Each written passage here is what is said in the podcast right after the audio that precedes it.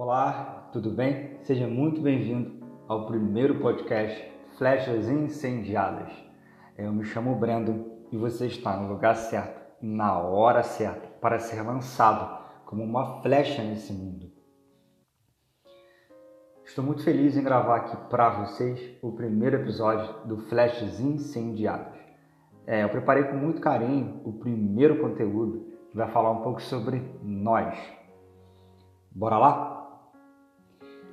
Dentro de nós existem três tipos de pessoas e eu vou listar agora a, o primeiro tipo de pessoa, que é as que achamos que somos. É, quem nunca né, parou e se perguntou: Poxa, quem sou eu? E o que pensam sobre mim? E você começa a pensar e a se perguntar: é, Eu nem terminei a faculdade. É, tudo que eu pego para fazer eu não consigo terminar as pessoas olham para mim com um olhar de coitadismo, quem é você? Da onde você veio? E você pensa, sou sempre o último a ser escolhido no time de futebol. As minhas amigas nunca me chamam para nada, né? E você pensa assim, eu nunca vou conseguir alcançar os meus objetivos. E você começa. Eu vim de família humilde, a faculdade que eu quero cursar não tem aqui na minha cidade. E amigo, Amiga, eu vou te falar uma coisa. O nome disso é autossabotagem. E eu vou falar um pouco sobre mim. É, eu, por muitos anos, eu me via como um gatinho, sabe, recém-nascido, quando nasce, frágil, sem força para avançar. Eu dava liberdade para a voz que dizia que eu não ia conseguir, que eu era novo demais, que eu não tinha capacidade, que eu não era inteligente. E uma coisa é certa: o que nos abate não são as palavras que lançam sobre a gente, é o que deixamos que entre em nosso coração. Essa é a verdade. É, eu tenho uma dica para isso. Sabe um escudo? Então, quando a gente levanta o escudo, né, aquela flecha, é, aquele, aquilo que vem para te atacar não te atinge. Por quê? Porque você está com o escudo levantado.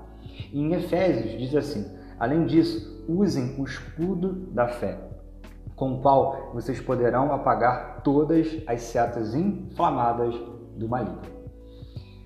Segundo ponto, é, acho que os outros pensam que somos bom. Aí é o ponto que eu queria chegar. Para mim, essa é a pior voz que você pode tentar querer escutar.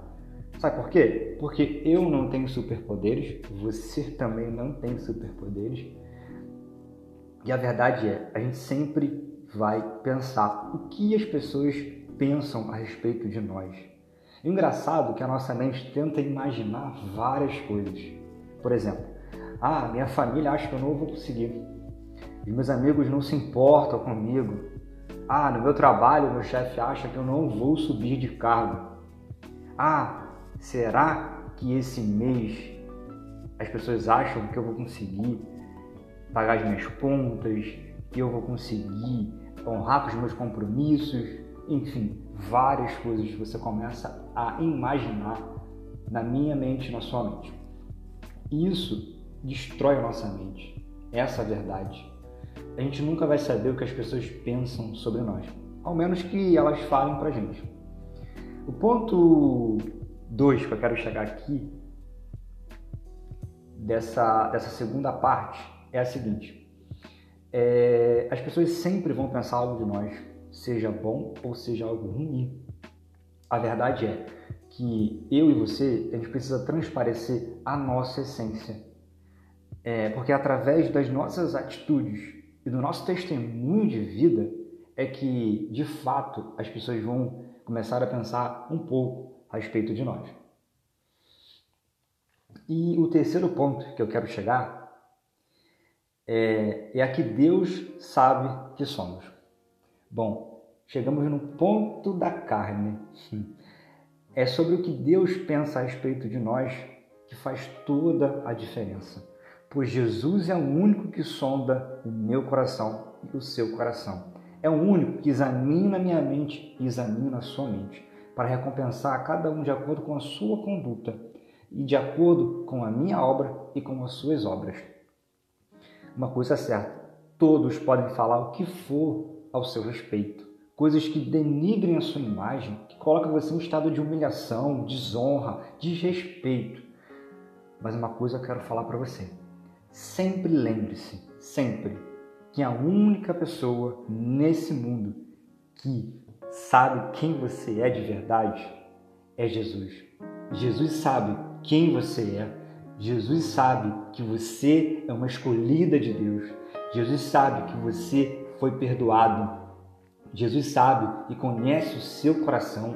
Jesus sabe qual é o seu propósito de vida. Jesus sabe quem você vai se tornar. Jesus sabe.